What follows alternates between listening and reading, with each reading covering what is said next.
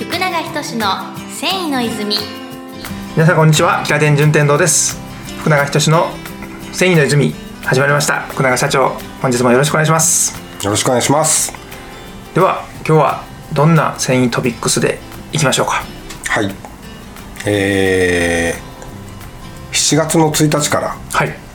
レジ袋が有料になりました、ああなりましたねえーこれはあのお世界的にえー言われているあの SDGs という、はい。まあ、環境問題ですね、えーそれをおまあ、推進していくのにあのレジ袋を、まあ、有料化して、まあ、極端な話減らしていこうというような考え方やと思います、はい。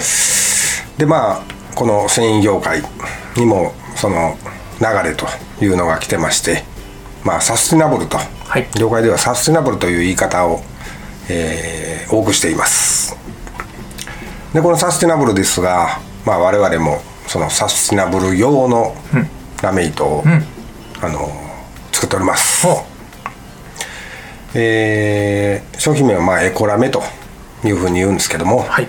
えー、レーヨン100%のラメ糸です、まあ、色はとちょっと透明タイプなんですけども、えーこれを使っていただいたら成分解しますので、まあ、非常に、えー地球環境に優しくなるという商品です、うその糸が、まあ、何かの表紙でこうほかされたとしても、土に変えると。ちなみにほかされたって関西弁？ですかね。捨てられる そうそうそう。何かの表紙で、まあ、生地ごとポンと捨てられたりとかしても、エコラメは土に変える。帰る。そういうことですか。帰るおおそんなエコラメはい。ですか。であのえーもう一つ、はい。この度、えーバイオマスのナイロンを作りました、はい。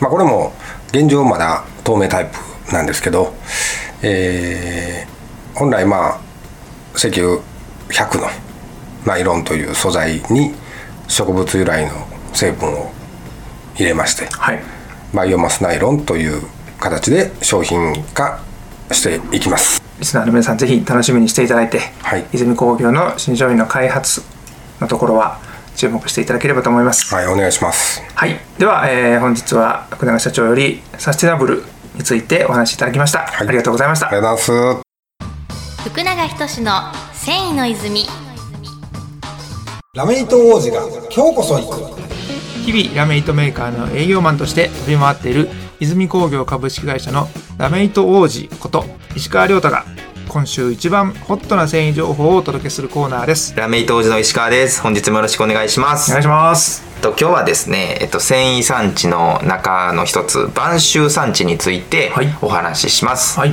で、えっと播州って僕も入った時って。んどどこみたいな感じやったんですけど、うんうんね。やっぱ繊維産地独特の、まあ、前回の美州であったりとかはい。っていう、まあ、都道府県で呼ばなかったりもするんですけどこの播州産地っていうのは兵庫県の西脇市です。そうですね。はい、はい、すいません。で、えっと、まあ、ここはどういった産地かっていうと、ん。まあ、先染めの産地っていうのが一点と、えっと、シャツ地ですね。チェックシャツとか、ああいったちょっと薄地ですかね。といったところの、えっと、メインとする産地ですね。この播州織っていうのは江戸時代中期の、まあ、宮大工の飛田安兵衛さんって方が、えっと、京都の西陣ですね西陣から織物の技術を持ち帰ったのが起源と伝えられてるんですね。はいはい、でその後、まあ農家さんの副業として西脇市を中心に、えっと、北播磨地域ってところで生産がされたため当初は播州島って呼ばれたらしくてでそれが明治時代の後期に播州織っていう呼び方になるようになったみたいですね。で、えっと、先ほど申し上げたんですけどこの播州織の特徴が糸を先に染めて、えっと、染め上がった糸で柄を織る先染め織物ですね。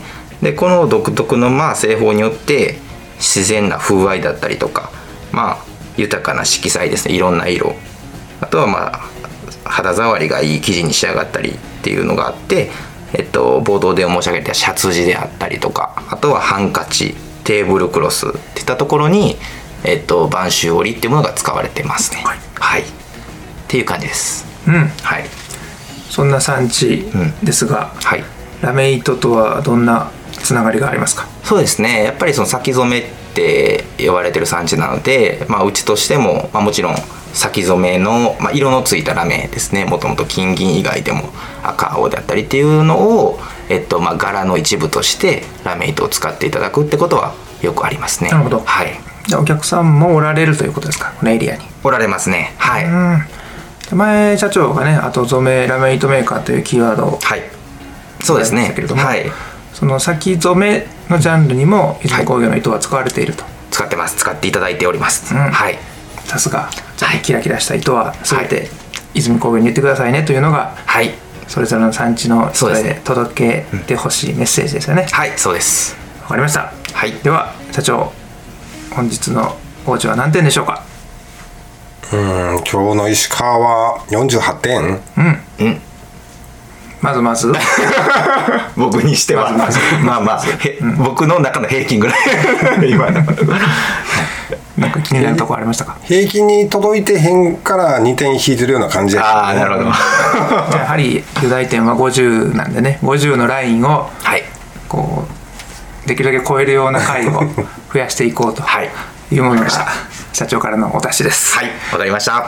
ということで今日は、えーラメイト王子よりですね播州産地西脇市の、えーお織物の歴史とか繊維の関係性について語っていただきました、ありがとうございます。ありがとうございました。福永仁の繊維の泉。ではお届けしてまいりました。福永仁の繊維の泉。福永社長どうでしたでしょうか？はい。えーまあ、今日はあのサステナブルのことを少しお話しさせていただいたんですけど、まあ、この流れっていうのはね世界的に見てもあのまだまだ、えーどんどんその方向に行くであろうというふうに考えてますんで、えーまあ今あ今日ご紹介した商品以外にもまだまだサステナブルラメイトを作っていこうと考えてますんで、はい、こうご期待というところです。ありがとうございます、はい。石川君どうでしたでしょうか？はい、えっと、僕は本日播州産地についてお話ししたんですけど、まあ、さっきの話の中でもあったように、まあ、うち以前後染めラメ糸がメインって申し上げててじゃあ先染めやってないの？って思われる方もいらっしゃったかもしれないんですけどもちろんそんなことはないので、まあ、後染め先染め限らず、まあ、ラメのことの話があればぜひぜひお問い合わせいただければと思います。はい、ありがとうございます。では泉工業からのお知らせ。ありますでしょうか？